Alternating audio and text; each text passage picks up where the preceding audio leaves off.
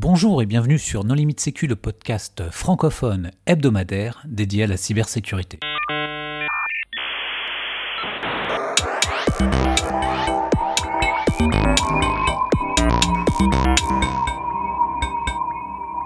Alors aujourd'hui, nous allons parler de la FNTC, donc la Fédération des tiers de confiance du numérique, avec Fabrice Croiseau. Bonjour Fabrice. Bonjour, bonjour. Pour discuter avec lui, les contributeurs Non Limite Sécu sont Hervé Chauret. Bonjour. Jean-Philippe Gaulier. Bonjour. Et Nicolas Ruff. Bonjour. En préambule, Fabrice, est-ce que tu voudrais bien te présenter? Euh, Je suis, euh, en fait, je travaille au Luxembourg. Euh, mon métier principal, c'est au Luxembourg, puisque je dirige une, une ESN d'un peu plus de 150 personnes qui, bon, qui fait du développement, dont du développement sur la blockchain, avec une partie de nos projets qui parlent de, qui travaillent sur des blockchains. Donc, on, on probablement l'occasion d'en parler, chaîne publique, chaîne euh, moins publique. Et euh, l'autre raison qui m'amène ici, c'est que je suis membre de la FNTC et pour laquelle je dirige le groupe de travail qui s'occupe justement de blockchain. Alors la FNTC, qu'est-ce que c'est? C'est la Fédération des tiers de confiance numérique. C'est une association professionnelle qui regroupe, comme son nom l'indique, des tiers de confiance.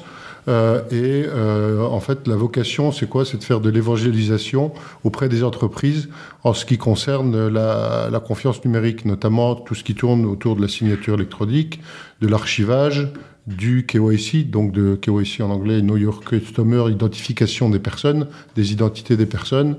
Euh, et donc, en fait, on a des groupes de travail autour de la finance aussi, euh, qui, euh, qui, vont, qui publient régulièrement des livres blancs à destination des entreprises pour faire le point sur les dernières évolutions des normes, euh, des standards et sur aussi donner des pistes pour comment implémenter ça de façon la plus efficace et professionnelle possible au, au sein des entreprises. Alors la FNTC, c'est c'est justement les tiers de confiance, hein, donc mm-hmm. la fédération des tiers de confiance. Alors ce qui est rigolo, c'est que à la FNTC, moi, on avait vu euh, l'archivage électronique, la signature électronique, tous les, services de confiance, l'eurodatage et j'en passe. Alors c'est rigolo d'avoir un groupe de travail sur les chaînes de blocs, parce que justement, les chaînes de blocs, c'est la technologie qui essaye de se passer des tiers de confiance. Alors, comment ça se fait qu'on parle des chaînes de blocs à la, la, Alors la première raison, c'est probablement celle que, celle que tu, viens d'évoquer, c'est pour euh, essayer d'identifier l'impact potentiel sur le métier de l'utilisation d'une chaîne de blocs. Et est-ce que euh, à terme, quand les chaînes de blocs seront euh, aussi efficaces que les autres technologies en termes de, de nombre de transactions par seconde, etc., etc. Est-ce qu'on pourra se passer complètement des tiers de confiance numériques à ce moment-là? C'est la première question à laquelle on essaie de répondre euh, quand, on, quand on travaille sur le sujet.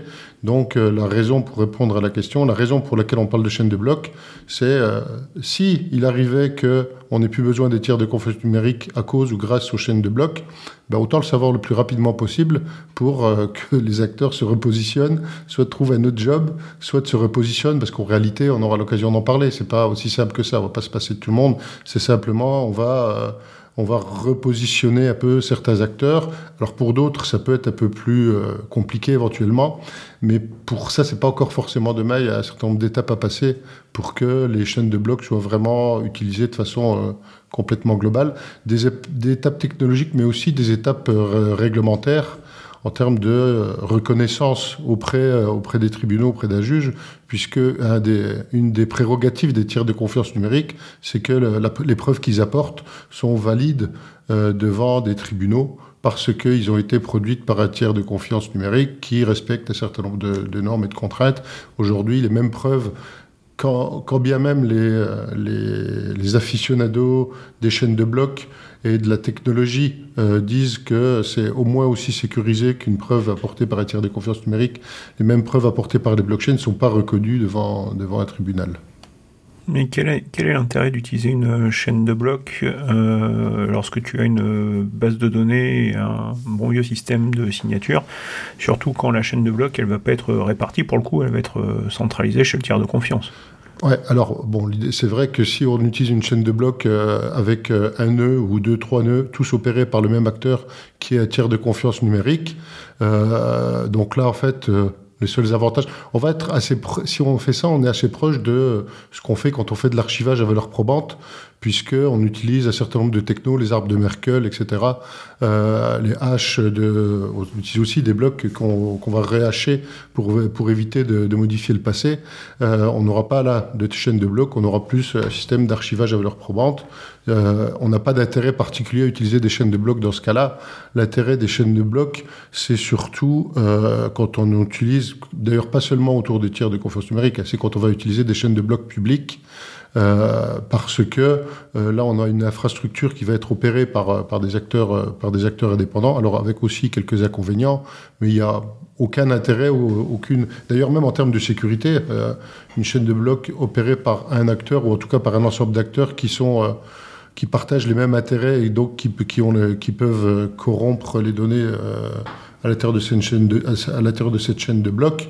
Euh, c'est plus dangereux à la limite que de le faire de façon classique parce que on va pouvoir s'imaginer que parce que c'est une chaîne de blocs, eh ben c'est plus sécurisé, plus protégé, ce qui n'est pas le cas. Et c'est assez étonnant que la FNTC du coup euh, s'intéresse à ces chaînes de blocs puisque votre métier c'est enfin le, métier des acteurs de la FNTC euh, c'est de, délivrer des certificats et là si j'ai bien compris ce que tu as dit tu me corrigeras on s'appuierait sur des acteurs externe euh, au, tiers certificateur, euh, ce qui me paraît comme ça être une aberration, mais j'ai probablement mal compris. Alors, mm, enfin non, c'est pas, tu, tu, tu, as pas, euh, je, vais, je, vais, reformuler, je vais expliquer. Je pense pas que tu as mal compris. Donc, déjà, les acteurs euh, autour de la FNTC, certains délivrent des certificats. Donc, ça, c'est les Certificate Authority, les AC, en fait. Alors, non, je sais pas, les autorités de certification, c'est eux. Donc, en français, il y a tout un tas de rôles. Euh, Registration Authority. Enfin, c'est vrai que moi, en étant au Luxembourg et même à la FNTC, on, utilise souvent des chaînes euh, anglais, des, mots anglais, pardon. Donc, en fait, il y a une typologie d'acteurs qui va avoir le, le, le, le, rôle de délivrer des certificats qui vont être reconnus. Euh, mais il y a tout un tas d'autres acteurs qui font qui font pas ça, quoi. Euh, notamment ceux qui vérifient l'identité, par exemple, c'est les Registration Authority, et eux délivrent pas des certificats, ils vont donner les informations pour qu'on crée un certificat. Quand on est sur une chaîne de blocs, notamment une chaîne de blocs publics, donc la partie décentralisée sur laquelle en fait euh, on fait partie, c'est c'est pas la délivrance de certificats, parce qu'on fera le parallèle après peut-être, mais c'est le fait que bah, les transactions en fait elles soient validées, elles soient incluses dans les chaînes de blocs par des acteurs indépendants. Euh, c'est quand on est en euh, preuve de travail sur Bitcoin, sur Ethereum, la version juste avant, celle qui vient de passer là, eh bien, ces acteurs-là faisaient ce qu'on appelait du minage pour valider les transactions, pour faire être certain que les transactions sont bien des transactions valides euh, qui respectent en fait le protocole et ce qu'attendent les différents acteurs. L'équivalent sur une chaîne de blocs de l'émission d'un certificat. Euh, donc un certificat, pour rappel, en fait, c'est quoi? C'est euh, une clé publique avec un certain nombre d'informations qui identifient le détenteur de la clé privée qui correspond à cette clé publique, avec une norme euh, qui s'appelle X502 pour que les certificats soient reconnus de point de vue peu officiel. Ça, c'est un certificat. Si on fait le parallèle sur une chaîne de blocs, donc on a aussi, comme les chaînes de blocs se reposent sur la cryptographie à clé asymétrique, pas avec exactement les mêmes protocoles, puisque euh, les certificats classiques, euh, c'est du, du euh, RSA, alors que sur les chaînes de blocs, c'est plutôt les courbes elliptiques, mais en termes de sécurité, on est au même niveau, et en termes de longueur de clé, on a aussi les mêmes possibilités. donc l'équivalent, c'est les clés publiques, clés privées, en fait, c'est ce qui est dans le wallet. pour ceux qui ont l'habitude de d'utiliser des chaînes de blocs et des crypto-monnaies. il nous faut un wallet dans lequel on stocke les clés privées. Et c'est ce truc-là, si on perd, si je perds mon wallet Bitcoin, je perds tous mes Bitcoins et tous mes crypto-monnaies, tout ce que je fais, je perds mes accès à la chaîne de blocs. Euh, donc l'équivalent d'un certificat, c'est cette clé privée, cette clé publique qu'on a, euh, a sur la blockchain, sur la chaîne de blocs. Après, encore faut-il identifier la personne qui a le certificat.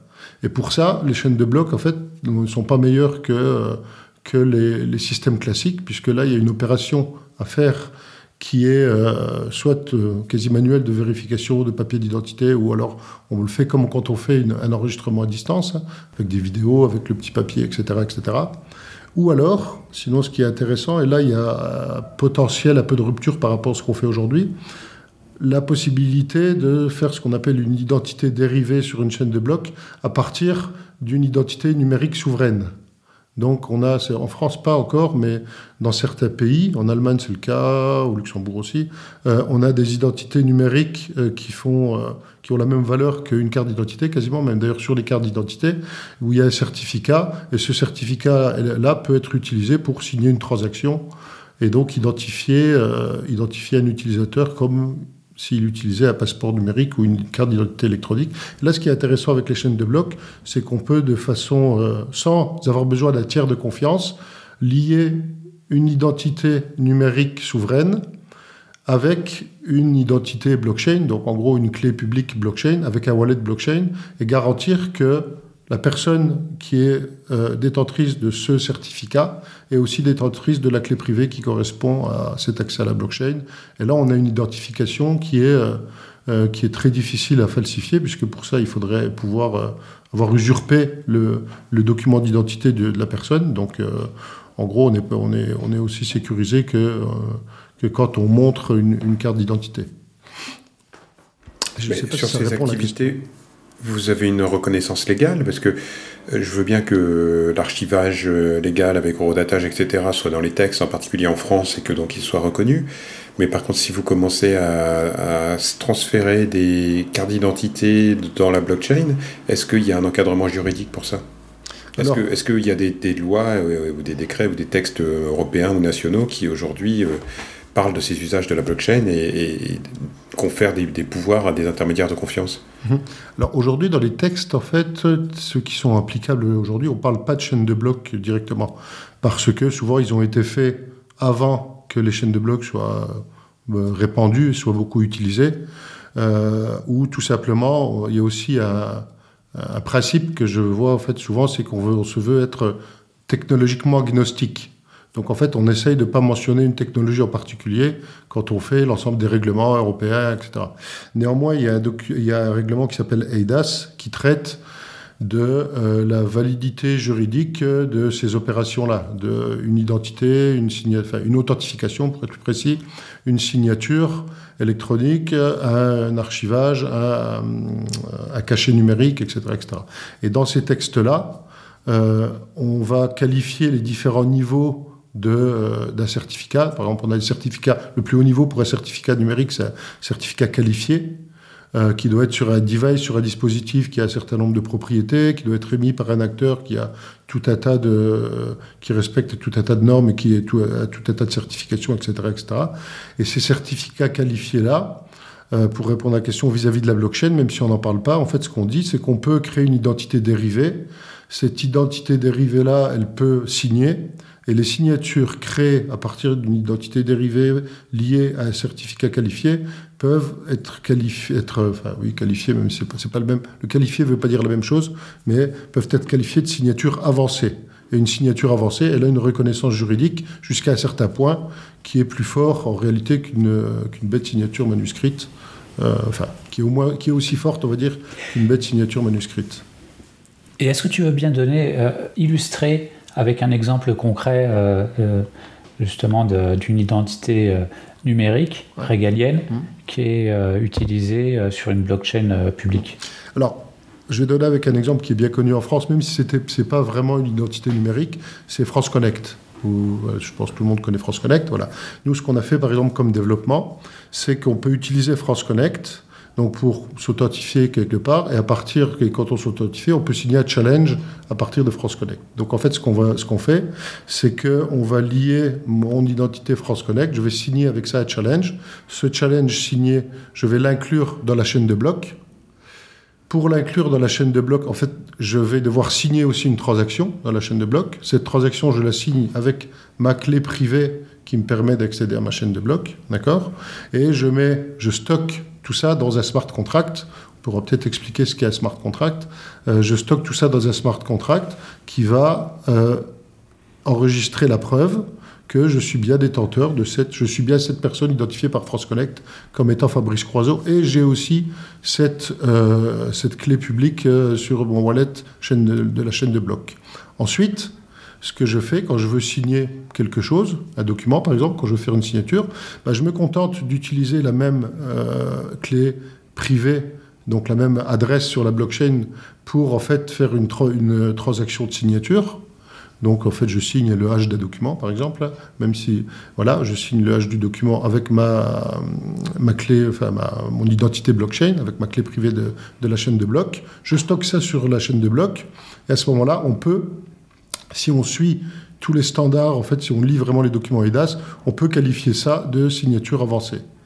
Le truc, c'est que, en fait, pour que ce soit vraiment qualifié de signature avancée, il faut aller un tout petit peu plus loin, il faut identifier quelle la technologie, une, blockchain en particulier, etc. etc. Et ça, jusqu'à aujourd'hui, ça n'a pas été fait. Il n'y a aucun régulateur et aucun organisme de certification qui a fait le boulot de dire, si on fait ça sur Ethereum public, par exemple, eh bien, regardez, tous les cas sont cochés et, on respecte EIDAS, et donc on sait vraiment une signature avancée. En réalité, pour qu'on puisse qualifier de signature avancée, on sait que techniquement, tout est rempli, mais il faut encore, et ça, ça coûte un peu d'argent, que quelqu'un demande à un organe certificateur de faire le boulot, de valider ça dans un document euh, soumis au régulateur local pour qu'on ait vraiment ces signatures avancées et qu'on puisse utiliser les chaînes de blocs pour signer des documents.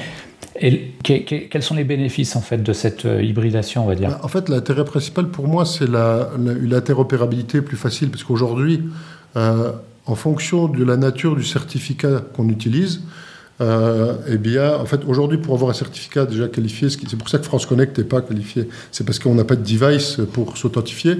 Euh, les identités euh, de la poste, on a les téléphones qui fait une double authentification, etc. Et chaque émetteur de certificat a sa propre, son propre stack technologique. Parfois, il faut même c'est moins, de moins en moins le cas, mais ça arrive encore régulièrement qu'il faille installer des drivers. Et donc, euh, c'est compliqué parce que ce pas des choses qu'on utilise souvent. Aujourd'hui, euh, sur tous les navigateurs, on a des wallets pour les, chaînes de blocs principales. Et donc, en fait, c'est beaucoup plus accessible facilement que d'utiliser ces certificats, euh, ces certificats qui sont assez hétérogènes en termes d'usage et d'expérience utilisateur. Donc, c'est avoir une expérience utilisateur unifiée pour, euh, pour ça. Et aussi, il y a ça, et puis il y a aussi, du coup, quand on regarde les coûts de revient de l'ensemble de l'écosystème, euh, c'est quand même, pour un niveau de sécurité comparable, c'est quand même beaucoup moins cher sur les chaînes de blocs.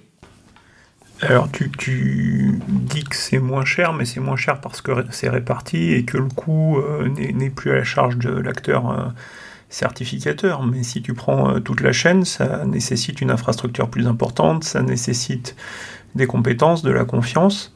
Donc euh, c'est moins cher parce que, enfin, est-ce que c'est moins cher du point de vue juste du certificateur ou c'est moins cher de bout en bout? Parce que ça me paraît pas évident. Oui, tu as raison, de bout en bout, c'est pas moins cher. Euh, parce que si on regarde tout, en fait, tout ce qui est utilisé, euh, c'est pas moins cher. Alors est-ce que c'est plus cher? J'en sais Probablement même que c'est un peu plus cher. Le truc, c'est qu'à partir du moment où les chaînes de blocs sont là, publiques sont là, qu'on les utilise ou qu'on les utilise pas, il y a un coût en fait qui est, qui est déjà euh, qui, qui, qui, est, euh, qui est déjà là, en fait, qui a déjà été dépensé. Et donc, c'est pour ça que pour le certificateur, pour les gens qui vont utiliser, pour ce cas d'utilisation-là, eh bien, ça va coûter moins cher que d'avoir toute une infrastructure euh, sécurisée à remettre en place euh, pour ce propre besoin.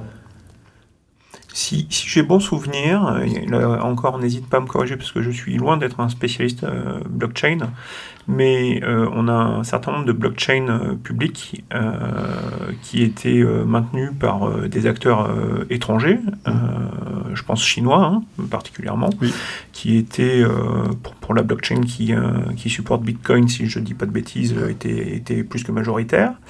Euh, dans l'exemple que tu donnes avec Ethereum, avec euh, d'autres, euh, est-ce que en matière de souveraineté, ça mettrait pas mal les États d'utiliser des, chaînes où il y a des acteurs étrangers avec le risque de vulnérabilité sur les protocoles, sur les interceptions, sur les, le, basculement du, poids de la chaîne euh, en fonction d'acteurs de, qui se mettraient d'accord. Hein. Je vais dire n'importe quoi, mais euh, les Russes, les, Américains et les Chinois, comme ça on a un peu de mm. tout. Euh, et la pauvre Europe perdue là-dedans qui ne pourrait plus rien faire.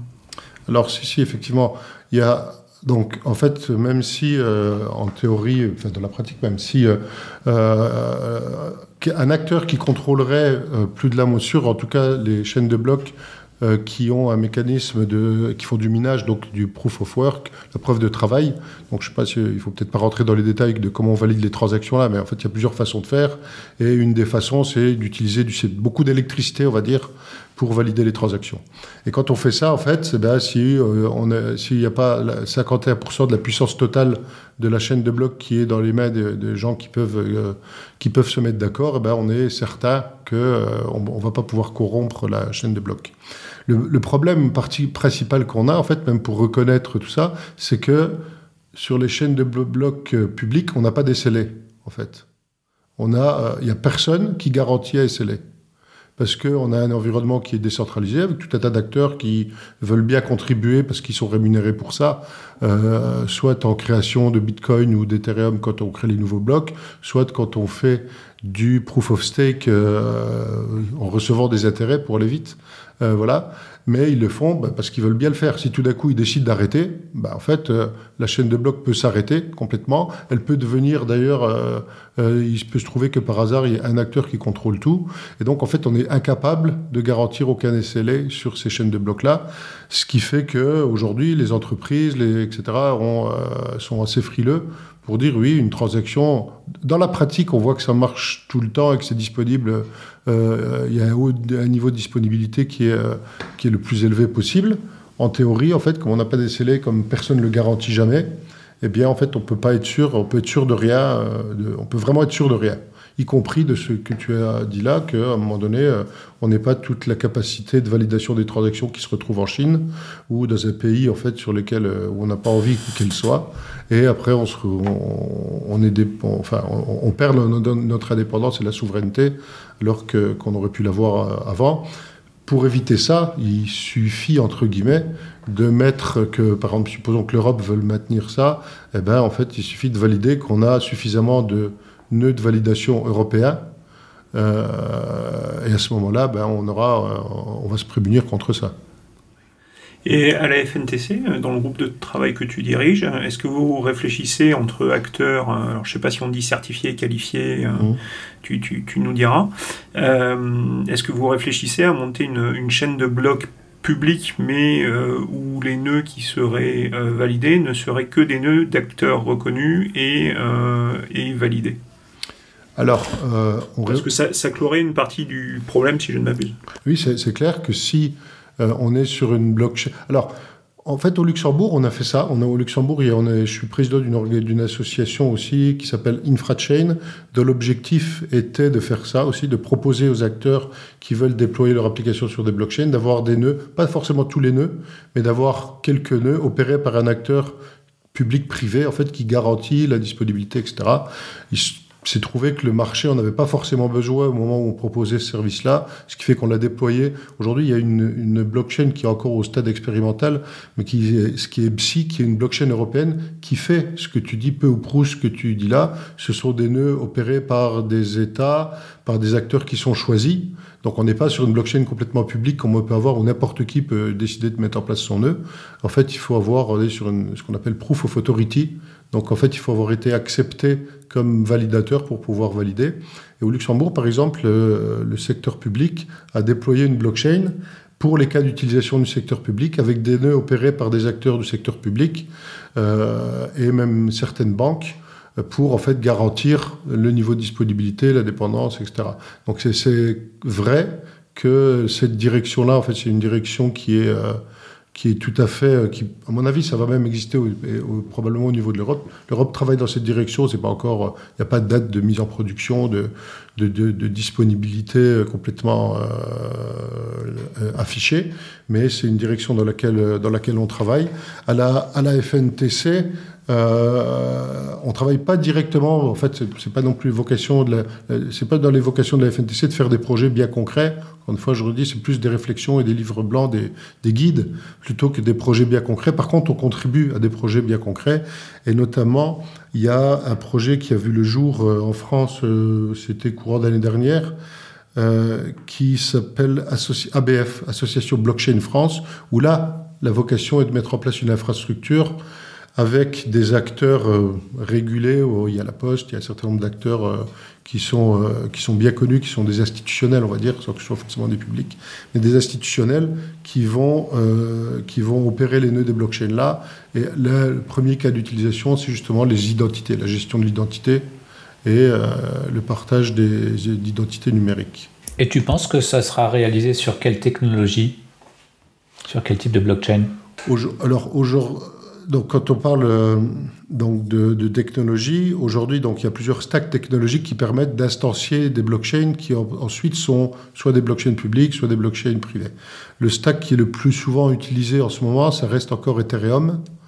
Euh, parce que bon, il a fait ses preuves depuis longtemps. C'est celui sur lequel il y a aussi le plus de compétences pour développer, faire ce qu'on appelle du développement on-chain, donc pour déployer des programmes, parce que sur les blockchains, euh, quasi sur toutes sauf celle de Bitcoin, on peut déployer des programmes informatiques qui vont s'exécuter sur ces blockchains-là, ce qu'on appelle souvent des smart contracts, enfin, quasiment tout le temps même, des smart contracts qui peuvent prendre plusieurs formes. Et sur la blockchain Ethereum, il y a un langage qui fait ça, qui s'appelle Solidity. Il commence à y avoir, c'est là-dessus qu'il y a le plus de compétences.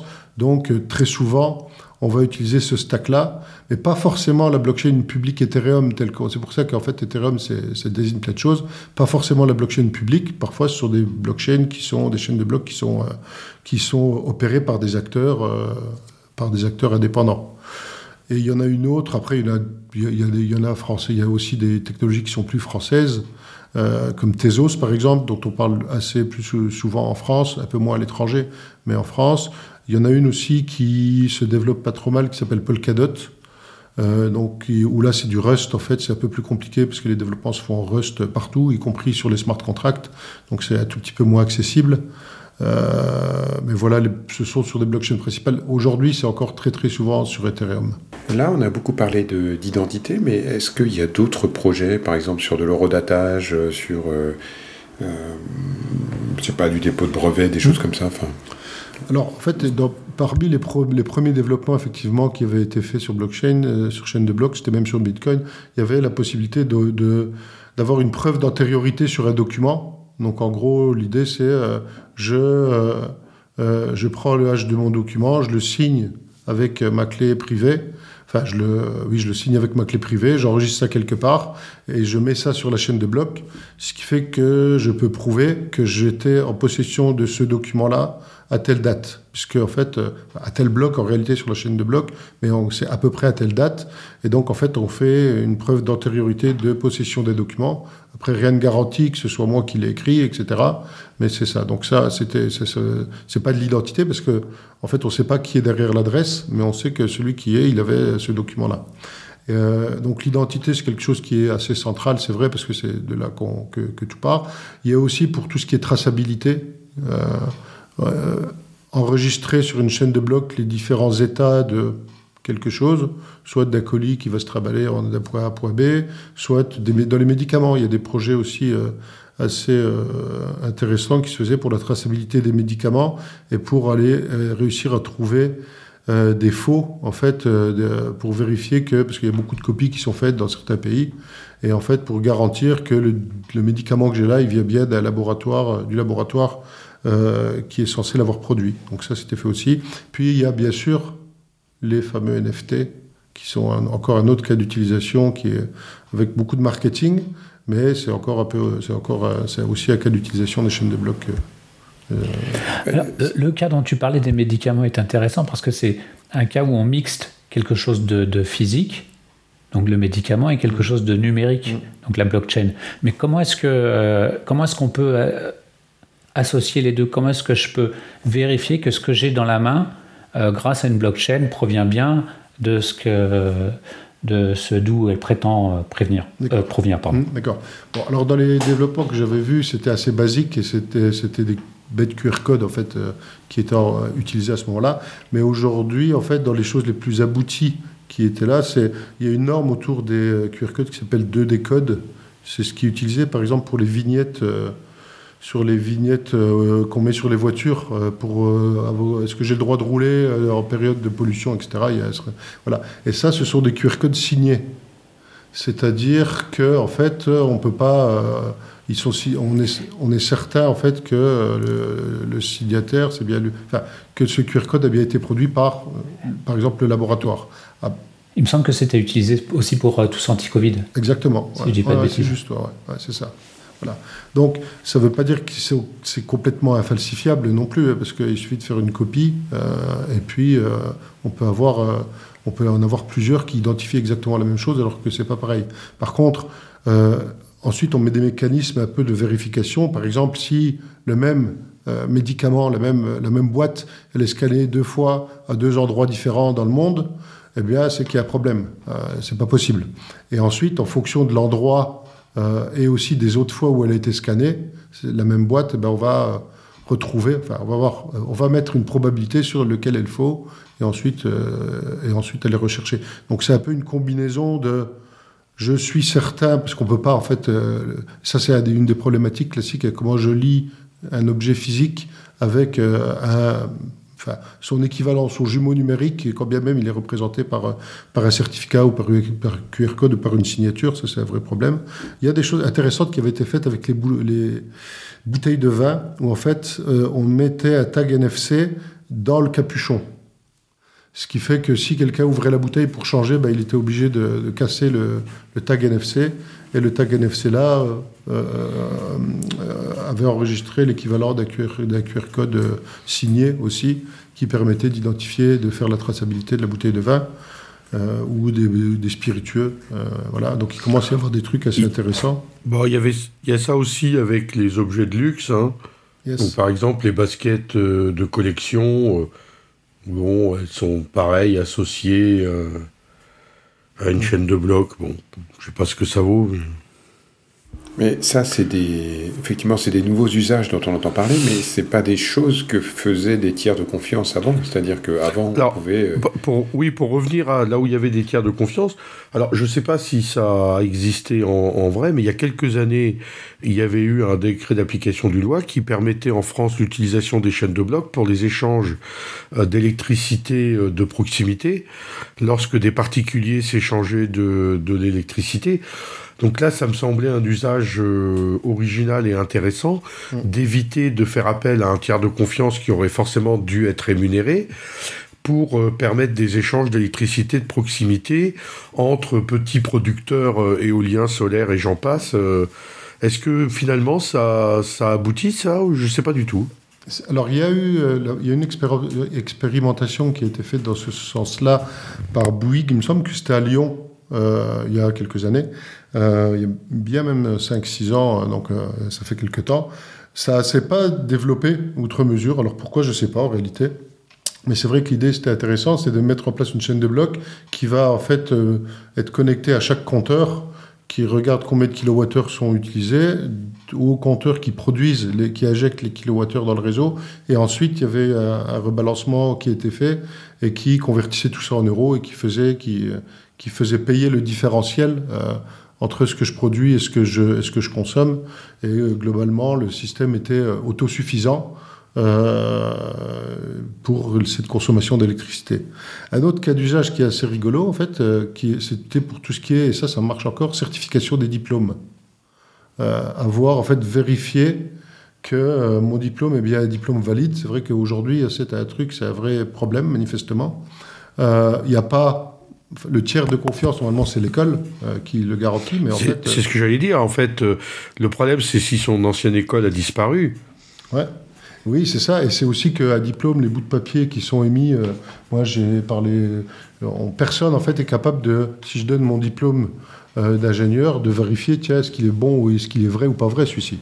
Les gens, Alors, en, France, l'éducation nationale et l'enseignement supérieur ont mis un, un site en place hein, qui doit s'appeler diplôme.gouv.fr de mémoire. Mhm. Euh, il n'est pas complet, puisque euh, pour nos auditeurs, bah, il n'y a que des anciens autour du micro ce soir, donc euh, vous ne trouverez pas nos attestations de, scolarité dessus, mais de mémoire, ils ont pour l'instant numérisé jusqu'à 2003. ou 2009, enfin bon, il mhm. faudra aller vérifier. Mais il y a déjà des initiatives là-dessus qui permet, parce que c'est l'État, euh, de euh, certifier ça, et ce, euh, sans chaîne de blocs et avec une bonne vieille base de données. Et avec une chaîne de blocs, comment ça peut marcher? Bah, avec, euh, En fait, avec la chaîne de blocs, le, donc l'école a une. donc en fait, chaque école en fait dit voilà, publie sur son site voilà ma clé, ma clé publique et donc à la clé privée qui correspond à cette clé, publique-là. Quand euh, moi euh, je reçois un diplôme de cette école-là, eh bien en fait, euh, encore une fois, elle prend une structure de données qui a mon nom, mon prénom, la typologie du diplôme, l'année, toutes les informations qui caractérisent mon diplôme. elle crée le hash, elle signe ça avec sa clé privée et elle me l'envoie. Elle me le donne. Ça, c'est une infrastructure de gestion de clés, c'est pas une chaîne de blocs. Oui, mais elle utilise la chaîne de blocs pour transporter l'information. Parce que une chaîne de blocs, c'est effectivement deux choses. C'est le stockage sous forme de chaîne de blocs et l'infrastructure de clés qui sont des clés qui sont créées de façon décentralisée puisque chaque utilisateur se crée ses propres clés euh, à l'envie. Après, en fait, toute la difficulté vient à lier une clé à une identité. Et donc là, en fait, en réalité, on a besoin de, tiers de confiance parce que même l'école, en fait, qui dit voilà ma clé, il faut que quelqu'un garantisse que c'est bien effectivement la clé de l'école. Donc là, en fait, euh, on a pour l'authentification en fait euh, des, possesseurs de clés, même si les clés sont créées, l'équivalent de certificats sont créés sur chaque poste de travail de façon décentralisée, ce qui a quand même un avantage, parce que probablement vous savez que les difficultés pour les clés, les certificats classiques, c'est la distribution en fait. C'est comment j'envoie le certificat. Euh, je crée un certificat avec la clé privée, j'ai tout ça, et il faut que j'envoie de façon sécurisée la clé privée au détenteur du certificat sans me la faire intercepter entre-temps. Et ça, euh, bah c'est une galère, alors que quand, je, que quand c'est le détenteur de l'identité qui produit lui-même sa clé privée, eh ben, en fait, il n'y a plus besoin de transporter le secret, mais il, reste à, euh, garantir l'identité de, ce gars-là. Et donc, euh, effectivement, c'est une infrastructure de gestion de clés décentralisée. Euh, et, là, on n'a pas besoin de en fait, on n'a pas besoin d'autres tiers de confiance que l'émetteur du diplôme, alors que dans le cas qui fonctionne très bien, qui a été, qui a été décrit tout à l'heure, il y a aussi l'État qui joue le, tiers le rôle de tiers de confiance sur une bonne vieille base de données centralisée. Donc si, si l'État trouvait euh, le moyen de générer des paires de clés publiques et, pouvait délivrer les paires de clés privées aux établissements, comme le ferait un bon vieux GPG, mmh. finalement on aurait trouvé une solution à moindre coût. Moindre coût, je ne sais pas, mais en tout cas une solution qui fonctionne, oui. Mais finalement, alors, euh, on, là, en discutant, on ne voit pas beaucoup de, situations on va pouvoir se passer des bons vieux tiers de confiance. Bah, en fait, on en aura toujours. Alors, on en a besoin pour faire le lien entre le physique et le numérique, de toute façon, parce qu'à un moment donné, il va falloir valider. Et même quand on n'a pas forcément de lien, euh, il, faut, euh, il faut garantir, il y a un certain nombre d'informations qu'il faut garantir. Et ça, on ne sera jamais capable de... Enfin, aujourd'hui, en tout cas, on n'est pas capable de se passer de, euh, de, tiers de confiance pour ça. Simplement, en fait, les, comme j'en dis, c'est les, tiers de confiance migrent à la périphérie de la blockchain, de la chaîne de blocs, et ils ont un rôle, ils ont une responsabilité qui, qui, qui bouge pas beaucoup en réalité comme de garantir que d'avoir validé l'identité, etc. Mais ils ont besoin d'opérer eux-mêmes moins d'infrastructures techniques parce qu'ils réutilisent une infrastructure euh, technologique qui serait la chaîne de blocs qui est déjà là, etc. Alors que sinon, il faut qu'ils mettent en place tout un tas de trucs chez eux, qui le certifient, qui le valident, alors que là, ils n'auraient plus forcément besoin. Alors le, problème, c'est qu'une chaîne de blocs, il faut aussi la certifier. C'est-à-dire qui va auditer le code et valider euh, le code et garantir euh, le code de la chaîne de blocs? Alors, le, euh, quand tu dis le code de la chaîne de blocs, il y a différents codes. Il y a le code qui permet de valider les transactions en elles-mêmes. Et une des caractéristiques de, euh, des chaînes de blocs, c'est que si ce code-là est euh, frauduleux, eh bien, en fait, les transactions frauduleuses vont être détectées par, par, par l'écosystème. Et donc, en fait, quelqu'un qui essayerait aujourd'hui, par exemple, sur Bitcoin ou sur Ethereum même, quelqu'un qui... parce que le code qui euh, permet de, miner des transactions. Euh, il est public, il est open source en fait, on peut le télécharger, on peut faire ce qu'on veut. On peut même le modifier et essayer de miner des fausses transactions. Euh, par exemple, je peux dire, bah, tiens, j'ai reçu X Bitcoin de telle adresse que je vais chercher et je crée une transaction que je, balance sur le système Mais cette transaction va être détectée comme étant frauduleuse par tout un tas de mécanismes euh, qu'on ne pourra pas trop expliquer maintenant. Et ça fonctionne ça vraiment bien sur la partie comment les, transactions euh, euh, valides sont injectées sur la blockchain. Ça, il n'est pas possible d'injecter sur la blockchain, d'enregistrer des transactions non valides. C'est-à-dire, quand on parle de crypto-monnaie, par exemple, il y a deux choses qu'on ne peut pas faire. C'est envoyer des crypto-monnaies à quelqu'un que j'ai pas, ou créer ex nihilo, from scratch, des crypto-monnaies qui pas, n'existeraient pas. Ça, c'est pas possible. Euh, c'est deux opérations simples que, qu'on pourrait imaginer faire. On peut essayer, mais la transaction va être détectée, va être rejetée du système. Ensuite, quand je l'ai dit tout à l'heure, on peut aussi faire programmer, faire des programmes, des smart contracts qu'on va déployer sur la blockchain. Ces trucs-là, en fait, tous les, euh, enfin, un bon nombre de euh, vols de crypto-monnaies euh, que l'on entend, ils sont possibles parce que les smart contracts qui ont été développés pour faire de la finance décentralisée ont des bugs, et ces bugs-là sont exploités pour voler des crypto-monnaies. Et ça, c'est une vraie question. C'est comment on fait auditer tout ça, comment on le valide. Et, euh, c'est compliqué parce que je pense, je sais pas, vous êtes pro, pro, probablement, il y a des programmeurs par, parmi vous, quand vous regardez du code de Solidity, ça a l'air simple, ça ressemble à du JavaScript en fait. Ça a l'air assez simple, et donc on se dit, on ne peut pas trop se planter avec ça. Maintenant, euh, quand on sait comment les, trucs sont exécutés, euh, il y a beaucoup de possibilités de, de, faire, de mettre des bugs en réalité, euh, qui sont très difficiles à découvrir. Euh, mais si on les découvre, on peut les exploiter pour, euh, à un moment donné, encore une fois, voler des cryptos. Donc ce truc-là de validation des smart contracts, d'audit et de validation, c'est un métier. Il y a des, nous, on fait de l'audit de, smart contracts pour, euh, pour, pour des clients qui veulent déployer sur blockchain public. Parce qu'une des propriétés rigolotes de ces trucs-là, c'est que quand on les déploie sur une blockchain publique, eh ben, en fait, on peut plus les corriger. On peut pas corriger de bugs. Pourquoi bah Parce que dans les propriétés d'une blockchain, c'est qu'on ne peut pas modifier le passé. Donc je déploie mon smart contract avec PBug.